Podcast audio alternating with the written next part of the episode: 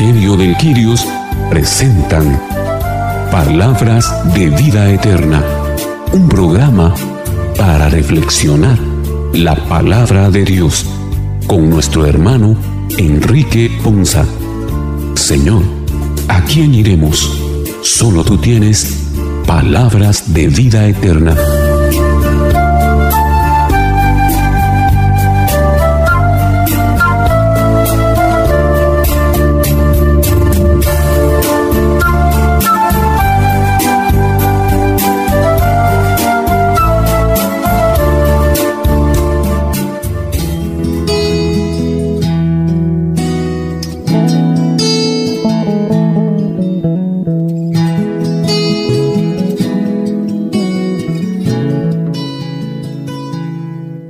Señor les bendiga hermanos, qué alegría y qué bendición para nosotros el día de hoy llegar una vez más hasta ustedes con este su programa Palabras de Vida Eterna, un programa en el que Dios nos regala el privilegio de poder meditar en su palabra para edificar nuestras vidas. Como en cada uno de nuestros programas, queremos darle la bienvenida más calurosa, más cordial y más fraterna a cada uno de ustedes que nos acompañan o nos permiten el privilegio de acompañarles. También le damos la bienvenida a los hermanos que el día de hoy nos acompañan para reflexionar con nosotros las lecturas correspondientes a este vigésimo cuarto domingo del tiempo ordinario.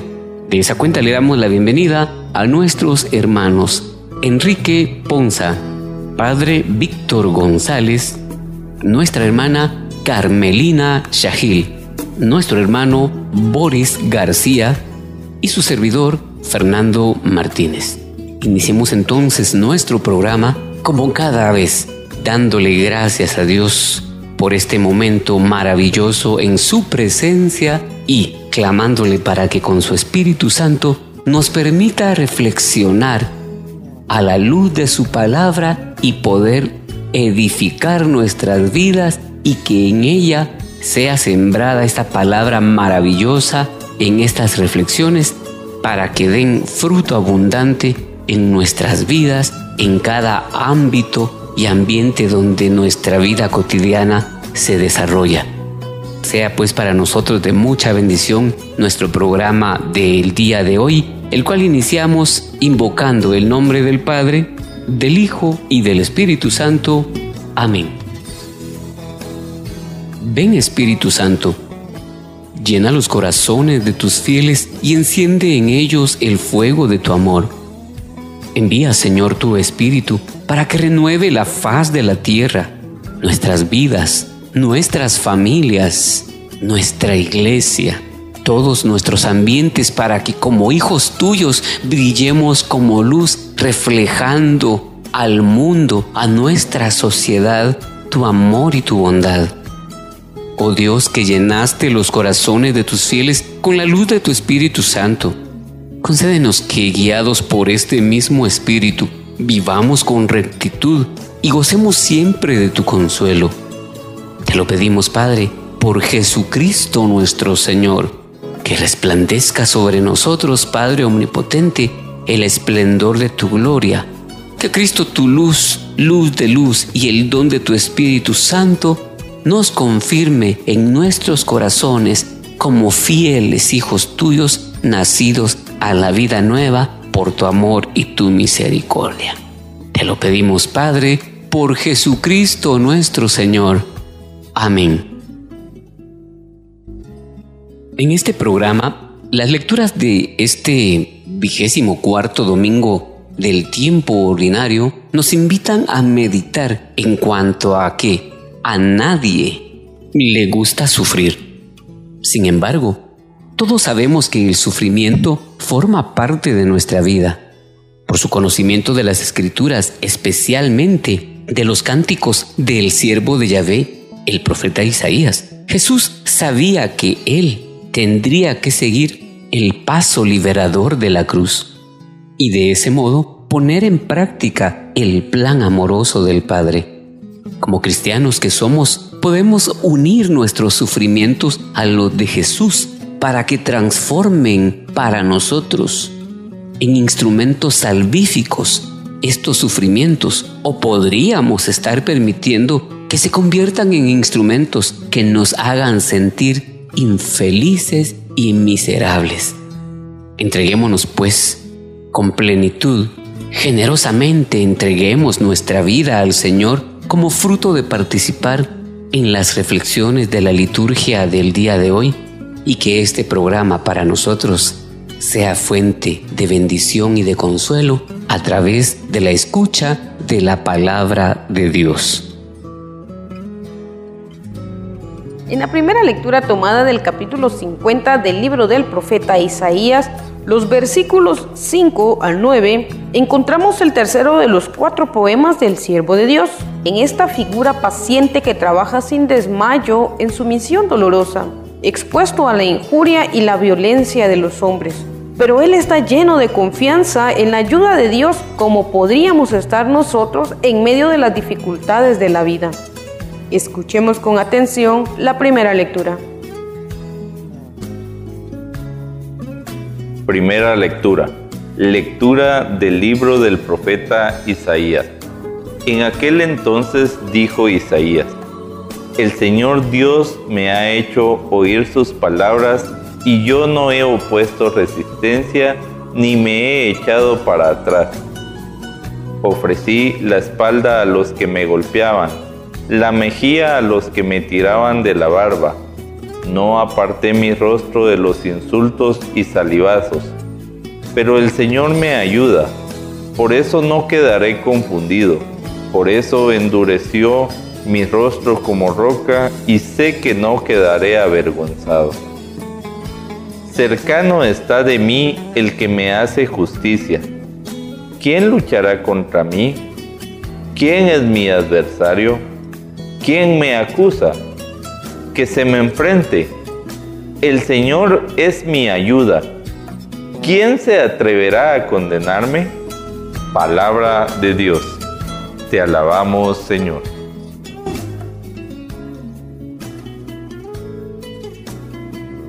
Vemos cómo el profeta Isaías nos presenta hoy en esta primera lectura una postura que él guarda frente a las adversidades de la vida. Claramente escuchamos y entendemos que él hace referencia a un sinnúmero de situaciones que le ha tocado vivir a raíz de ejercer el ministerio y la misión que Dios ha puesto en su corazón. Sin embargo, él mismo nos dice que a pesar de todas esas dificultades que se le han ido presentando a lo largo de su servicio, él no ha puesto ninguna resistencia, no ha tenido miedo, sino por el contrario, sino por el contrario, ha sido valiente, ha puesto la cara, ha mantenido su postura, ha estado con esa convicción y ha sido perseverante. Él lo resume diciendo, no me he hecho para atrás, no me he asustado, no me he afligido. Claramente podemos pensar también nosotros en que si bien es cierto en algún momento el miedo y el temor nos pueden invadir, que no sería una cosa del otro mundo porque seguimos siendo humanos, la actitud que tomamos frente a ese miedo, la actitud que tomamos a ese temor es lo que nos puede definir en un momento dado. La decisión que nosotros tomemos al respecto, porque muchas veces el miedo es tanto, nos preocupamos tanto de lo que puede sucedernos el día de mañana que preferimos Lamentablemente preferimos mejor no continuar en nuestro servicio. Nos asustamos tanto al grado de que dejamos de confiar. Ese mismo miedo nos lleva a una desconfianza de que Dios está con nosotros y, el resultado de ello es que finalmente nos apartamos y nos alejamos. Y es triste y lamentable que muchas veces nos privemos nosotros mismos de eso, porque el mismo Señor nos dice en las Sagradas Escrituras, haz la prueba y verás qué bueno es el Señor y muchos hemos tenido esa experiencia de que cuando hemos aguantado los momentos más difíciles dentro de nuestra vida espiritual, dentro de nuestro crecimiento espiritual, en esas adversidades tan complicadas que hemos tenido que enfrentar, pero que a pesar de eso no nos hemos soltado de la mano de Dios, realmente ha sido muy impactante y muy sorprendente ser nosotros mismos testigos de ese respaldo que Dios nos da que Él nos muestra realmente su ayuda, como hoy lo menciona la lectura del profeta Isaías, Él nos muestra su ayuda, nos muestra que está ahí, nos da realmente esa certeza de que es Él quien lucha por nosotros, de que es Él quien se encarga de nuestro adversario de que es Él quien pelea y de que es Él quien va al frente de nosotros. Cuando nosotros realmente tenemos la revelación de esa fortaleza en nuestra vida, de que realmente es Dios quien pelea y quien camina delante de nosotros, entonces con toda la confianza del mundo podemos decir que si Dios está con nosotros, ¿quién puede estar contra nosotros? Eso es algo muy importante que hoy la lectura del profeta Isaías nos quiere dejar muy en claro. Realmente a que no nos desanimemos a que no tengamos miedo, sino por el contrario, que nos esforcemos, que seamos valientes y que, recordemos que el Señor nos sostiene, que el Señor camina con nosotros y que Él marcha delante de nosotros para darnos la fortaleza, para darnos la fuerza, para darnos las soluciones, los medios necesarios para poder salir adelante de cualquier dificultad, de cualquier adversidad, de cualquier tormenta, de cualquier problema.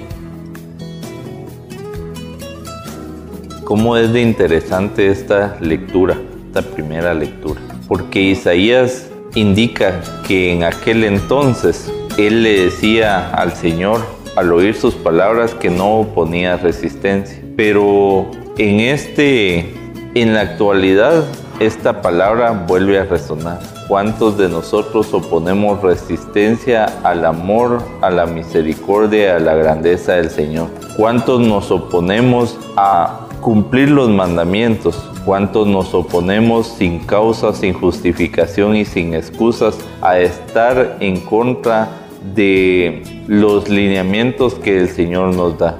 Hoy el Señor quiere que nosotros volvamos a entender y a ver su grandeza, que no pongamos resistencia a su palabra, a su amor y a su misericordia, para que cuando vengan situaciones de dificultad, vengan adversidades o vengan personas que busquen atacarnos o que busquen desconsolarlos, nosotros no quedemos avergonzados sabiendo y entendiendo que es el Señor mismo el que sale al encuentro y a, a atender aquellas nuestras necesidades. El Señor hoy quiere que nosotros nos refugiemos en Él como esa roca firme de salvación, que cuando nos sintamos atacados, cuando estemos luchando guerras, que nosotros entendamos que el único que hace justicia para nosotros es el Señor. Y que justamente como lo decía en alguna oportunidad el rey David, cuando él pecó y el profeta le fue a indicar que su iniquidad tendría que pagar una sentencia, eh, se le dieron opciones. Si quería ser juzgado por los hombres o ser juzgado por Dios. Y él prefirió ser juzgado por Dios porque nosotros los hombres juzgamos de tal manera que a veces ponemos la ira, el enojo, el hígado en aquellas circunstancias y no el amor. Mientras que nuestro Señor siempre nos juzga con ese sentimiento que es su esencia, el amor. Y que aunque nos corrija siempre el Señor, va a querer ayudarnos, va a querer llegar a salvarnos de cualquier situación. Hoy Isaías nos presenta cómo Él toma esa palabra del Señor y le da esa percepción que con Él está salvo, no importa de cualquier circunstancia, y hasta reta a cualquiera a, preguntar quién se atreverá a condenarme o quién se atreverá a enfrentarme. Justamente nosotros debemos de tener esa certeza y que cualquier circunstancia que llegue a nuestra vida, por muy adversa, no va a poder con el amor, la grandeza y la misericordia de nuestro Dios, que cual cuya esencia es justamente el amor y que nosotros vamos a salir victoriosos de cualquier circunstancia porque es el juicio de nuestro Señor el que llega para librarnos. En la lectura de Isaías, el Señor nos hace una reflexión muy importante, porque Habla Isaías ahí que Dios le ha abierto los oídos y no he sido rebelde ni me he vuelto atrás. Y esta es una actitud muy importante de aprender a manejar nosotros. ¿Por qué razón? Porque viendo Isaías, cuando nosotros vemos quién es Isaías, lo que representaba Isaías y lo que escribió Isaías, y las profecías que Dios le reveló a Isaías, que básicamente están todo lo que es la venida de Jesús, muchos de, de, los propósitos y los objetivos de las obras de Jesús, nos explica todo ese sufrimiento de Jesús, todo el proceso de la cruz de Jesús. Nos hace entender la obra que Él quiere realizar en nosotros. Y si nosotros no tenemos una buena receptividad espiritual y no estamos en una disposición de docilidad, entonces no vamos a alcanzar la estabilidad que Dios nos quiere otorgar a nosotros. ¿Por qué? Porque la obediencia que nosotros tenemos que poner para poder vivir eso no la estamos poniendo en todo sentido. Y la obediencia nos lleva a dos posiciones, a tres posiciones. Uno es una sumisión, otro es docilidad y otro es cumplimiento de pactos o de propósitos. Entonces, cuando nosotros vemos esto, esa receptividad espiritual que, Dios nos, nos, otorga, dice, nos, nos, la lleva para qué? Para que nosotros recibamos esa semilla buena que cae en nuestro terreno y que podamos dar el fruto que Él quiere que nosotros demos. Esta parte es importante. ¿Por qué razón? Porque si nosotros no permitimos que Él siembre en nosotros y que esa semilla del fruto que nosotros tenemos que dar, entonces va a ser muy imposible que nosotros los frutos que demos sean de acuerdo a la voluntad del Padre, al propósito y al objetivo por el que Jesús vino y a la revelación y dirección que el Espíritu Santo nos da en la vida. Otra de las cosas es cómo estamos recibiendo a Jesús. Nosotros hoy en nuestra vida, la relación que tenemos que tener con Jesús, la objetividad que tenemos que tener con Jesús, los propósitos que tenemos que tener con Jesús y los caminos que tenemos que llevar con Jesús, nos llevan a entender situaciones y, posiciones diferentes. Y ese es un reto que a nosotros nos llama la atención. ¿Por qué es un reto que a nosotros nos llama y nos llama bastante la atención? Porque nosotros tenemos que tener ese cuidado, tenemos que tener esa visión, tenemos que tener esa expectativa, tenemos que tener ese reto. Pero yo no puedo decir que que estoy con Jesús si no lo he recibido y si no he recibido el Espíritu Santo y no estoy en la disposición de vivir una relación íntima con ellos. Y por eso nos, enseña dos casos, el caso de las hermanas de Lázaro, Marta y María. Por un lado, María se pone a escuchar las cosas de Dios y Marta, afanada por las cosas del mundo, llega a quejarse hasta con el mismo Señor, Señor, mira a María, yo con todo lo que tengo que hacer, con todo lo ocupado que estoy. Y le dice, Señor, Marta, Marta, Estás ocupada en un montón de cosas que no te sirven de nada. María ha escogido la mejor parte. Hoy, ¿qué quieres tú vivir? ¿Qué quieres tú recibir?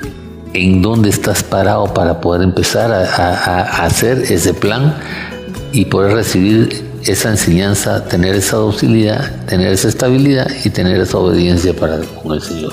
La docilidad la tenemos que ver. Nosotros tenemos una gran equivocación en la docilidad y creemos que haciendo un montón de obras y sacrificando un montón de cosas, nosotros vamos a vivir y alcanzar muchos procesos de los cuales no es así. El Señor dice, no, no es así, no es por obras, es por un propósito, es por un objetivo, es por, obra de Dios. Tú puedes hacer las obras más grandes que al Señor no le agradan. ¿Por qué? Porque Él en cada obra que tú haces descubre tu intención, descubre tu corazón, descubre tus pensamientos. Y por eso él dice que no es con obras, ¿por qué? Porque la obra más grande ya la hizo él. Entonces se vuelve una competencia de obra, pero una transformación de corazón. Y entonces, por eso el Señor, mira, el corazón prudente adquiere conocimientos, los oídos de los sabios procuran hallarlo. Entonces, ¿a qué voy con esto? Es importante que, que tenemos que hacer un análisis, que tenemos que hacer una visión, que tenemos que hacer una instrucción. ¿Para qué? Para alcanzar ese propósito, para alcanzar ese, esa victoria y alcanzar ese, ese esa gracia que Dios nos da. Y por eso el Señor dice y nos hace una advertencia, mira, yo te pido esto, pero quiero que entiendas que yo también pasé un proceso. Y el proceso que es, quiero contarte el sufrimiento, quiero que descubras el sufrimiento que hice y el pago que hice para recuperarte y tenerte a ti en. ¿Por qué razón? Porque si tú no entiendes este proceso, no vas a tener esa estabilidad que yo necesito que tú tengas. Y esa estabilidad que yo necesito que tú tengas la vas a adquirir a través de encontrar y de soportar las dificultades como deben de soportarse, de buscar y de perseverar hasta el final y de estar consciente de que yo estoy contigo todos los días de tu vida. Por eso es importante esto. Y yo en esa esperanza, en esa expectativa, en ese amor, ofrecí mis espaldas de lo que Dios me golpeaba, mis mis mejillas y todo lo que arrancaba mi barba y todo lo que se hacían y se burlaban de mí, escupitajos y todo. Por eso la palabra de Dios en Filipenses dice que aceptó la muerte y muerte de cruz. ¿Para qué? Porque para que nadie más diga, ah, es que yo acepté algo peor, que yo viví algo peor, que por eso no es por obras. ¿Por qué? Porque la obra más grande ya la hizo Jesús en la cruz. Cuando el Señor te dice, mira, si tú me permites ayudarte, no serás humillado. Entonces no endurezcas tu corazón, no endurezcas tu pensamiento, no endurezcas tus posiciones. ¿Por qué? Porque lo que Dios te quiere otorgar, lo que Dios te quiere dar y lo que Dios te quiere permitir, eso es una victoria muy, pero muy, pero muy grande en tu vida. ¿Por qué? Porque dice que no serás avergonzado. Y cuando el Señor habla eso, y que no serás avergonzado, es algo de los propósitos que nosotros tenemos que ver. Y entonces, ese pedernal que te, tienes que poner de la cruz de Jesús nos ayuda a entender los procesos. ¿Por qué? Porque cuando tú andas con el pedernal de la cruz y andas con el yugo de Jesús, Jesús se ve y te respeta y te valora. Y tú te valoras y tú te respetas y te das a conocer. Hoy es importante. Jesús te habla, quiere que le escuches te invita a hacer una transformación, te invita a hacer un cambio, te invita a hacer una meditación, hazlo y proponte hacer y alcanzar el propósito, el objetivo de lo que Dios quiere sembrar para contigo.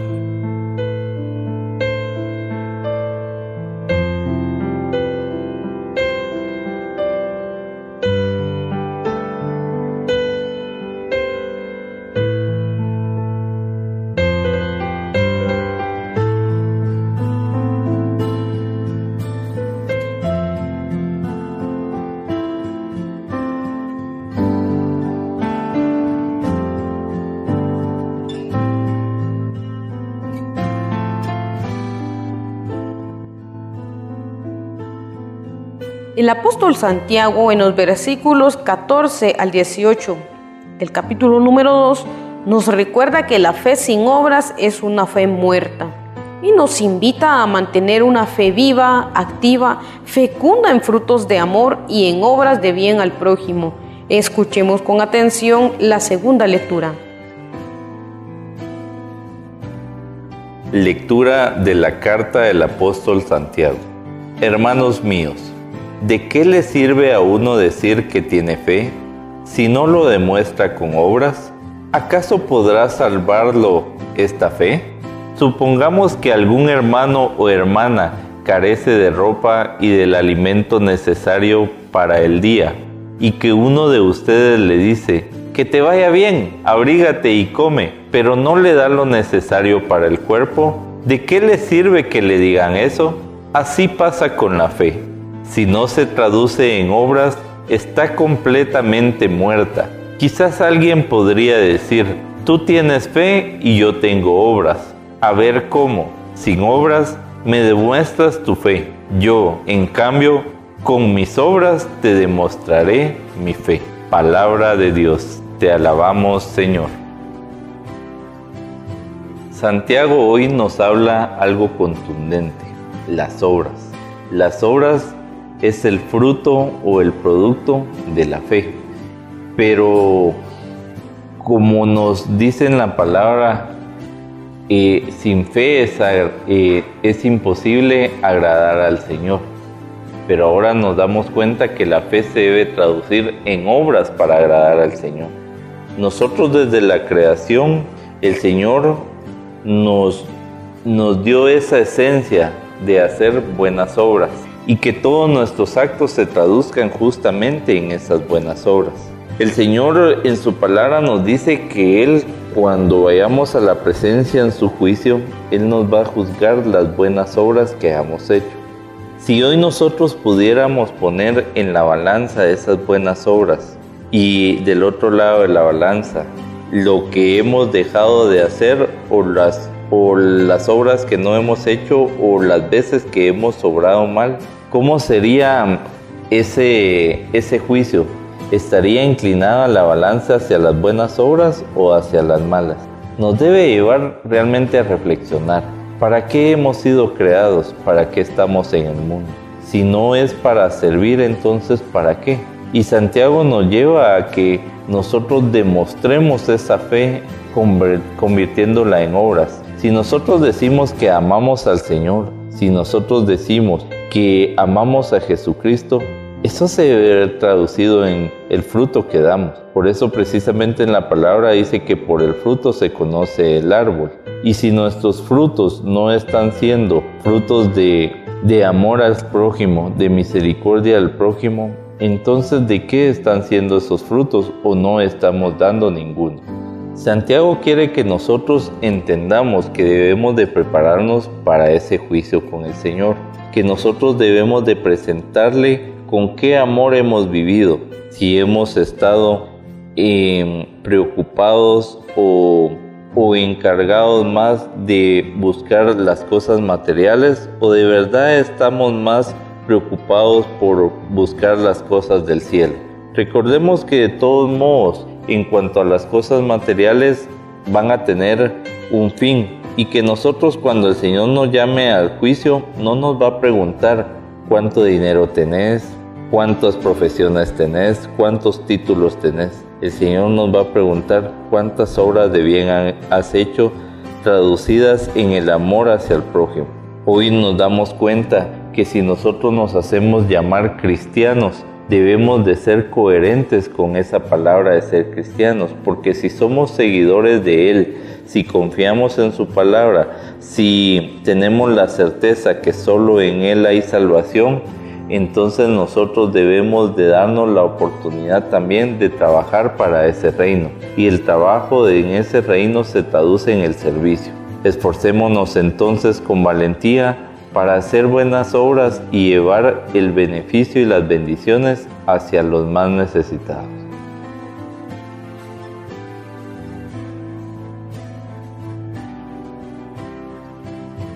Esto es un, una parte de la epístola donde entra uno un enfrentamiento, una confrontación muy fuerte. ¿Por qué razón? Porque muchas veces nosotros creemos tener un tipo de fe pero no tenemos obras. Y acá el Señor nos habla a través de la epístola de Santiago que el descuido del deber y la profesión falsa nos lleva a equivocar las relaciones espirituales. Y por eso es que nos habla de entender ese proceso, nos habla de cuáles son las profesiones falsas, nos habla cuál es ese descuido del deber, pero nos habla también a tener esa relación espiritual y que muchas veces las inconsecuencias entre una y otra nos llevan a equivocarnos los procesos que tenemos que vivir. Y algunas veces hay algunos, unas interioridades, algunos sentimientos internos que aunque digamos que tenemos mucha fe, son los que marcan las actividades, son los que marcan los comportamientos y es de lo que habla nuestra boca. Como es el, egoísmo, como es la mezquindad, como es las inconsecuencias y como es la inestabilidad. Y esas cuatro funciones nos llevan a nosotros a actuar de una forma tan equivocada que creemos que nosotros tenemos una fe grande, que creemos que nosotros vivimos en una fe grande, pero cuando nos toca que revisar y descubrir nuestras conductas, nuestros comportamientos y nuestras actitudes, nos descubrimos las cosas que no son correctas y entonces nos lleva a entender procesos que no son correctos. Por ejemplo, ¿Cuántas veces nosotros entre hermanos hemos dicho, como dijo Abel y Caín, bueno, yo no soy Caín, ¿acaso sé yo lo que tiene? ¿Acaso sé lo que vivo? Muchas veces hablamos insensiblemente de los demás. Muchas veces nosotros nos expresamos de una forma tan inconsistente, pero decimos que amamos a Dios. Muchas veces nosotros murmuramos y nos echamos unos comentarios sin ninguna fortaleza, sin ninguna cosa que a nosotros nos dé esa fe y esa seguridad de esa opinión, pero no nos echamos el comentario. ¿Por qué? Porque tenemos una insensibilidad acerca de las otras personas. ¿Cuántas veces le hemos negado nosotros a la gente comida, ayuda, apoyo, oportunidades, servicio, y nos hemos puesto a verlos superiores a uno mismo.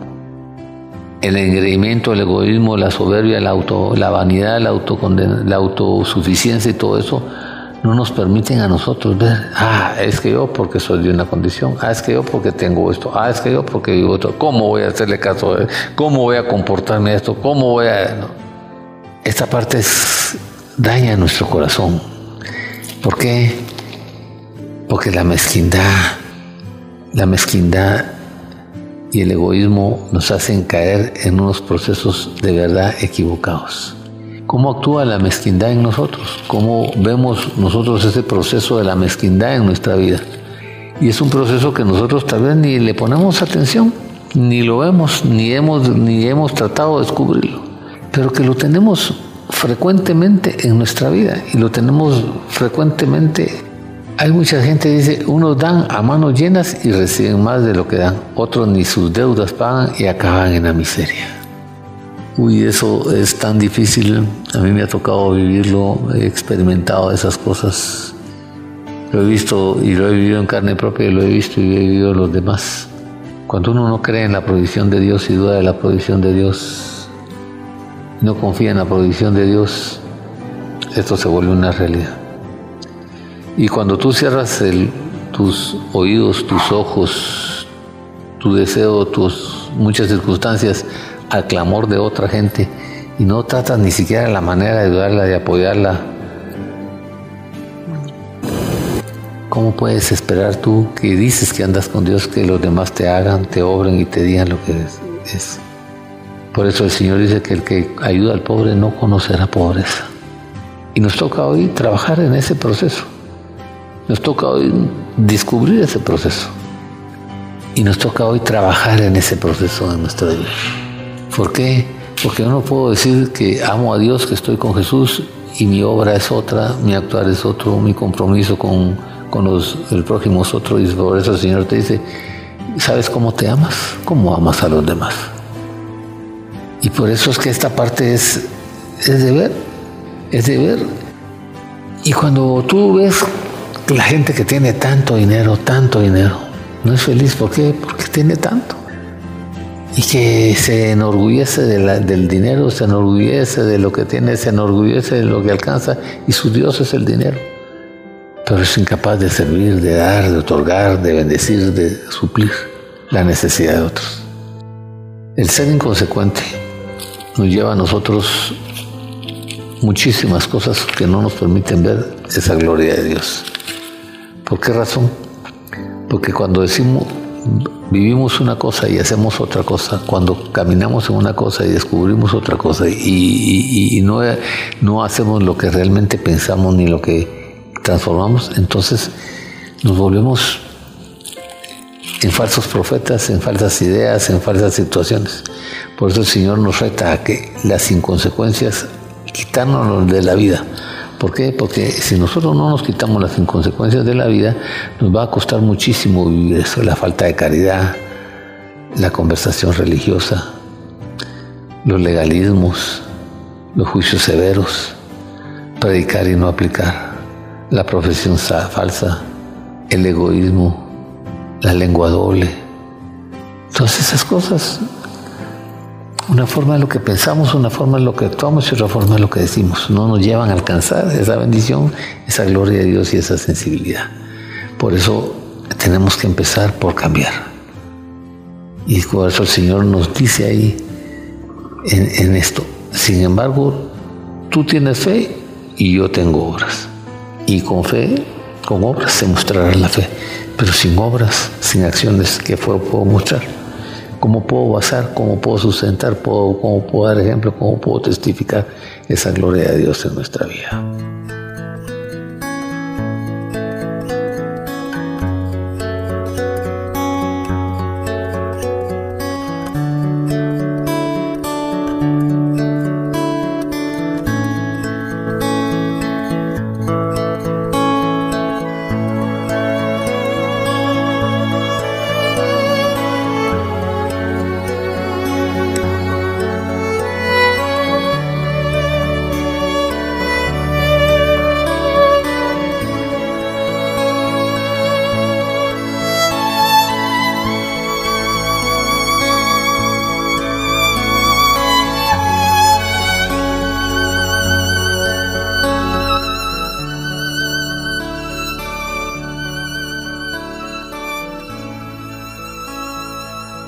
El Evangelio de San Marcos hoy nos presenta en los versículos 27 al 35 del capítulo 8 la apreciación de un momento culminante en la revelación del misterio de Cristo.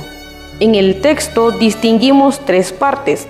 En las dos primeras Jesús se dirige únicamente a los discípulos y en la tercera habla a los discípulos y a los seguidores. Escuchemos con atención la lectura del Santo Evangelio. Lectura del Santo Evangelio según San Marcos. Gloria a ti, Señor. En aquel tiempo, Jesús y sus discípulos se dirigieron a los poblados de Cesarea de Filipo. Por el camino les hizo una pregunta. ¿Quién dice la gente que soy yo? Ellos le contestaron. Algunos dicen que eres Juan el Bautista, otros que Elías y otros que algunos de los profetas. Entonces él les preguntó, ¿y ustedes? ¿Quién dice que soy yo? Pero respondió, tú eres el Mesías. Y él les ordenó que no le dijeran nada a nadie.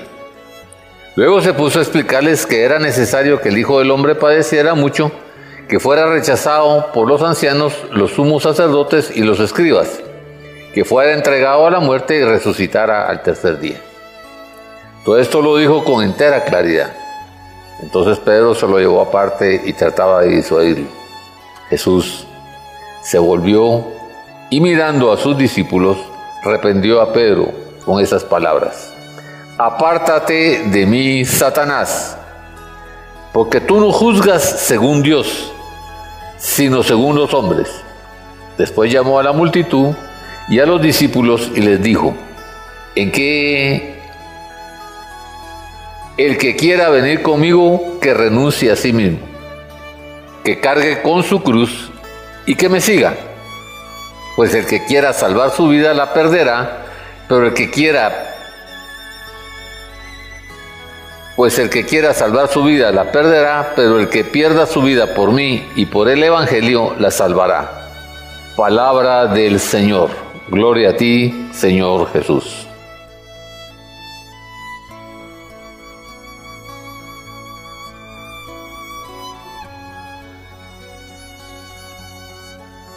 En el Evangelio de San Marcos hay una pregunta que definitivamente no podemos ignorar. ¿Quién dicen que soy yo? Es algo muy interesante que hoy nosotros también debemos de respondernos para sí mismos. ¿Quién es para nosotros el Señor?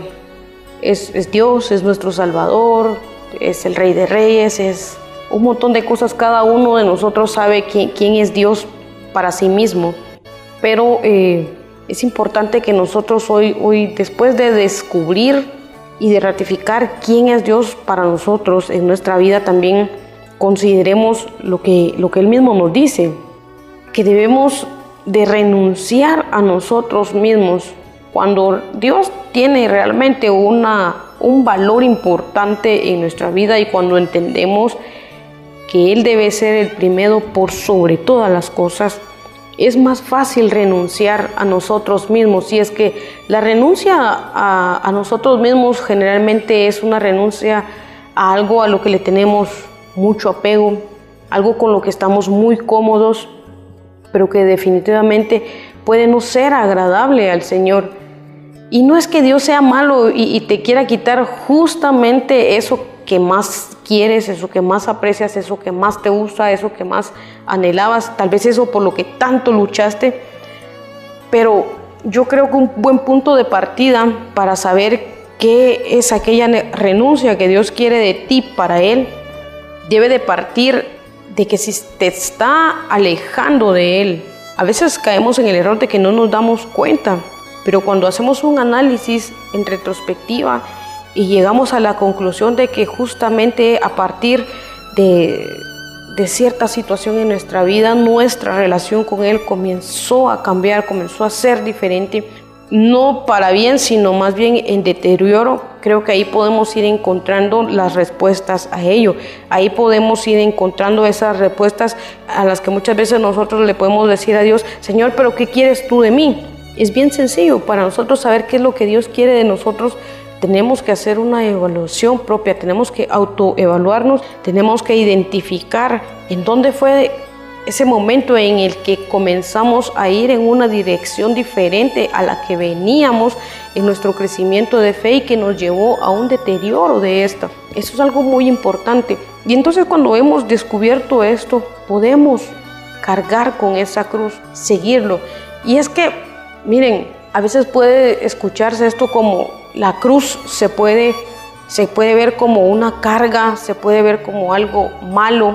Incluso yo muchas veces he escuchado frases donde la gente dice, ah, es que eso es su cruz. Y de alguna manera se denigra a la cruz el símbolo que puede, que puede y que tiene la cruz, pero realmente estamos equivocados porque cuando pensamos en la cruz no es algo que nos deba pesar, no es algo que nos deba doler, no es algo que deba ser un, sacrificio, pero en el sentido de algo negativo para nosotros, sino que cuando nosotros pensemos en cargar esa cruz, recordemos en ese momento de amor, en esa manifestación máxima de amor que Dios nos dio al morir en una cruz, su Hijo Jesucristo. Cuando Jesús muere en esa cruz, nos da de verdad ahí la prueba más fiel y palpable de cuánto amor tuvo por nosotros al morir ahí. Y entonces cuando, Jesús lleva esa cruz, nos expresa, nos muestra y nos demuestra realmente esa fe por medio de esa obra que Él hace en nosotros para manifestarnos su amor. Y no la lleva como un castigo, sino la lleva por amor a cada uno de nosotros para que podamos entender que en ella está el perdón, que en ella está la redención para cada uno de nosotros, que en ella se desborda ese amor por cada uno de nosotros. Y entonces cuando entendemos eso realmente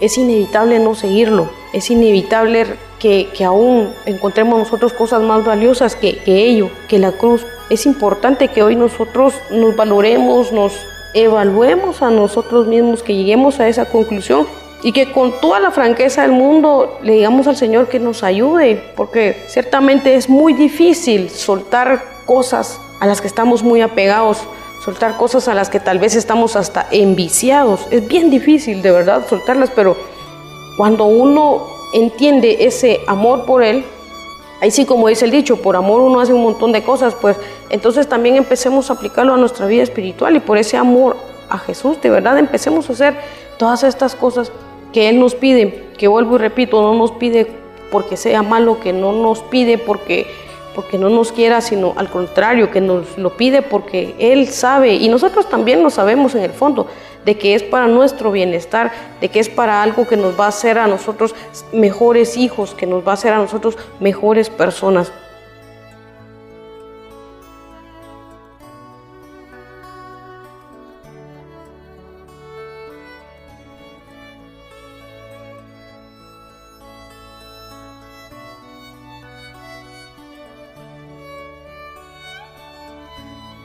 En este Evangelio, el evangelista Marcos nos plasma una pregunta, pero una pregunta que nos hace directamente nuestro Señor Jesucristo. ¿Quién dice la gente que soy yo? Y ahora nos la planta de forma individual. ¿Quién dices tú que soy yo? Y tenemos varias eh, respuestas que los mismos apóstoles eh, indican, algunos dicen que eres Juan el Bautista, otros que eres Elías, otros que eres un profeta. Y tú, ¿quién dices que es Jesucristo? Pedro le responde que es el Mesías, pero aún sabiendo y confiando que Él es el Salvador, aún entendiendo que Él debe pasar por un proceso para purificarnos, para conseguir esa gloria y en esa gloria fundamentarnos a nosotros con Él, aún así, en algún momento, pues pienso yo que Pedro duda y le dice al Señor, mira, no es necesario que hagas ese sacrificio que vas a hacer.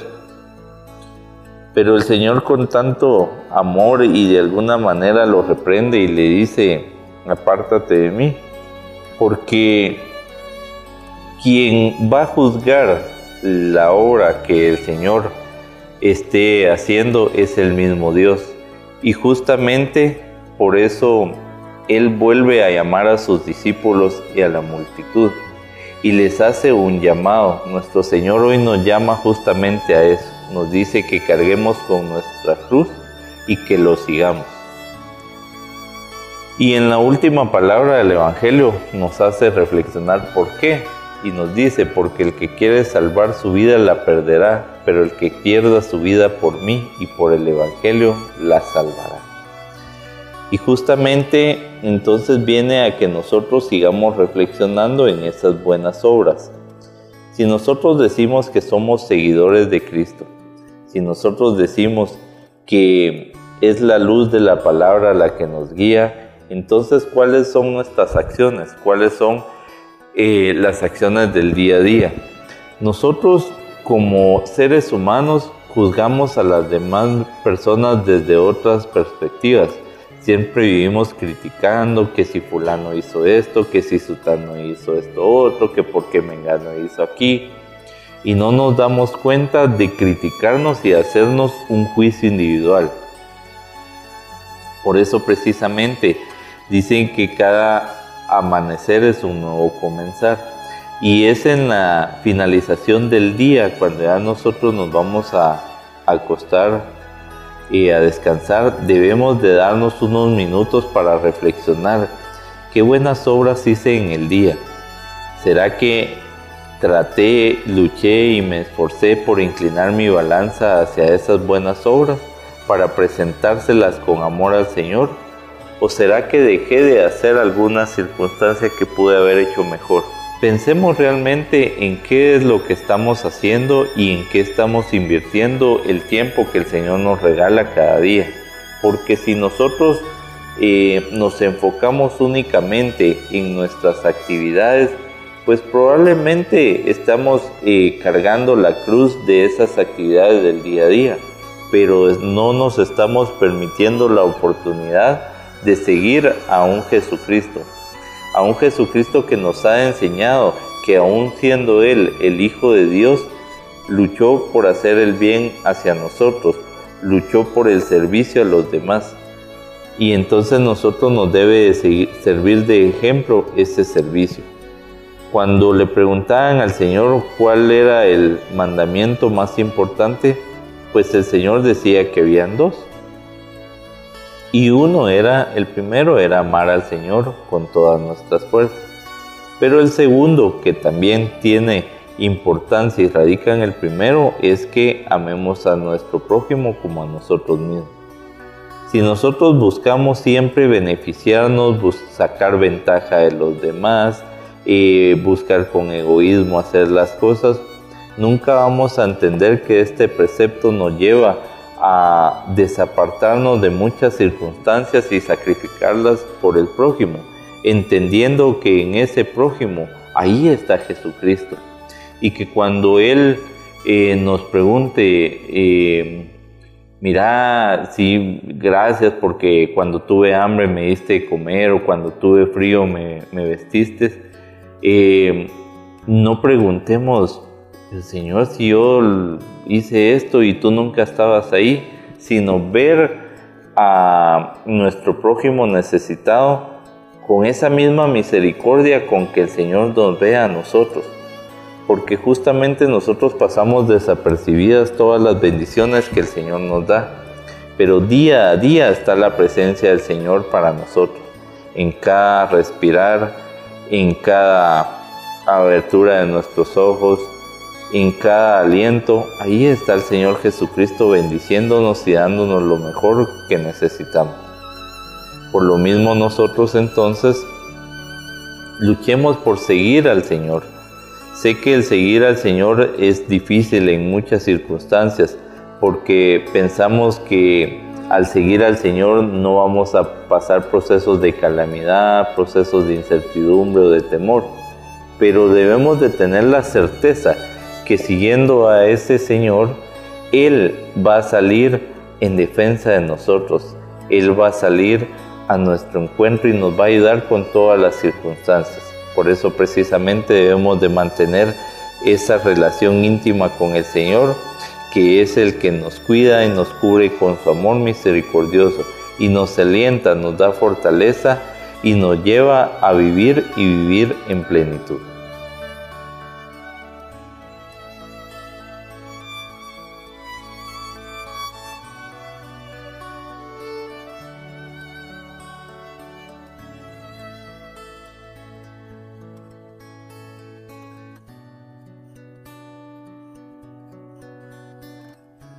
Y esta es una pregunta inevitable la que le hace Jesús a los discípulos. Y es la misma pregunta que hoy nos hace a nosotros. ¿Quién crees tú que soy yo? ¿Y tú quién crees que es Jesús? Realmente, cuando tú te preguntas eso en la vida, ¿qué respuestas pudiera darles tú a Jesús? Sí, que es el Señor, sí. Que es el Hijo de Dios, sí. Que vino para salvarnos, sí. Que, pero, será tu Salvador, será tu Mesías, será tu Señor, será tu Dios, será tu Consolador. Y es que cuando alguien hace alguna de ese tipo de preguntas, las opiniones son diversas de los hombres. Uno dice que es el Juan Bautista, otros que Elías y otros que Jeremías o uno de los profetas.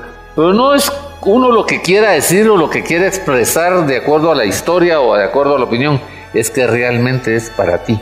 Y por eso la respuesta que le dio Pedro por la revelación del Espíritu Santo es tú eres el Cristo, el Hijo de Dios viviente. Cuando tú entiendes este proceso, y descubres lo que significa Jesús, lo que es Jesús y la obra que Jesús quiere realizar en nuestras vidas y a qué vino Jesús, lo único que nos toca decirle eres tú eres el Mesías, tú eres mi Señor, tú eres mi Dios, tú eres mi Salvador, tú eres mi todo.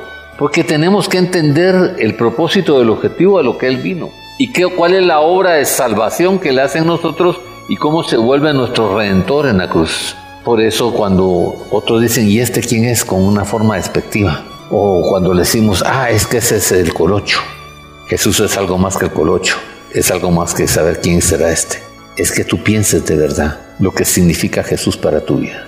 Y cuando el Espíritu de Dios te diga que Él es tu Señor, que Él es tu Dios, que Él es tu Salvador. No lo llames Cristo como lo llamó Pilato o así. Dicen que se, le, que se llama Cristo. No, tú tienes que reconocerlo como tal en la vida y entonces vas a empezar a entrar en el proceso. Lo que pasa es que la ignorancia nos hace descubrir muchísimas cosas diferentes, nos hace ver muchísimas cosas diferentes, nos hace sentir muchísimas cosas diferentes, menos la ubicación exacta de lo que Él representa y lo que Él es en la vida. Y entonces usamos otros criterios. Como lo dice mucha gente, usamos otros criterios como lo piensa mucha gente, pero realmente para nosotros no ha llegado a ser el Señor, el Dios, nuestro Salvador. Y entonces al no darle esa descripción y no darle ese lugar y no reconocerlo como tal, para nosotros se nos pierde el sentido de lo que es Cristo Jesús. Hoy el Señor te reta a que lo confieses. Y por ejemplo, ¿cómo lo confiesa Pedro? Pedro lo confiesa como el Cristo, el Hijo de Dios. ¿Cómo lo confiesa Natanael? Lo confiesa como rabí, tú eres el Hijo de Dios, el Rey de Israel. ¿Cómo lo confiesa la mujer samaritana? Vengan a ver a un hombre que ha hecho, que ha dicho todo lo que ha hecho. ¿No será este el Cristo? Por lo menos que te entre esa pregunta, esa duda, esa incredulidad. Pero Pedro le dijo, nosotros hemos creído y sabemos que tú eres el Santo de Dios, el Santo de Dios.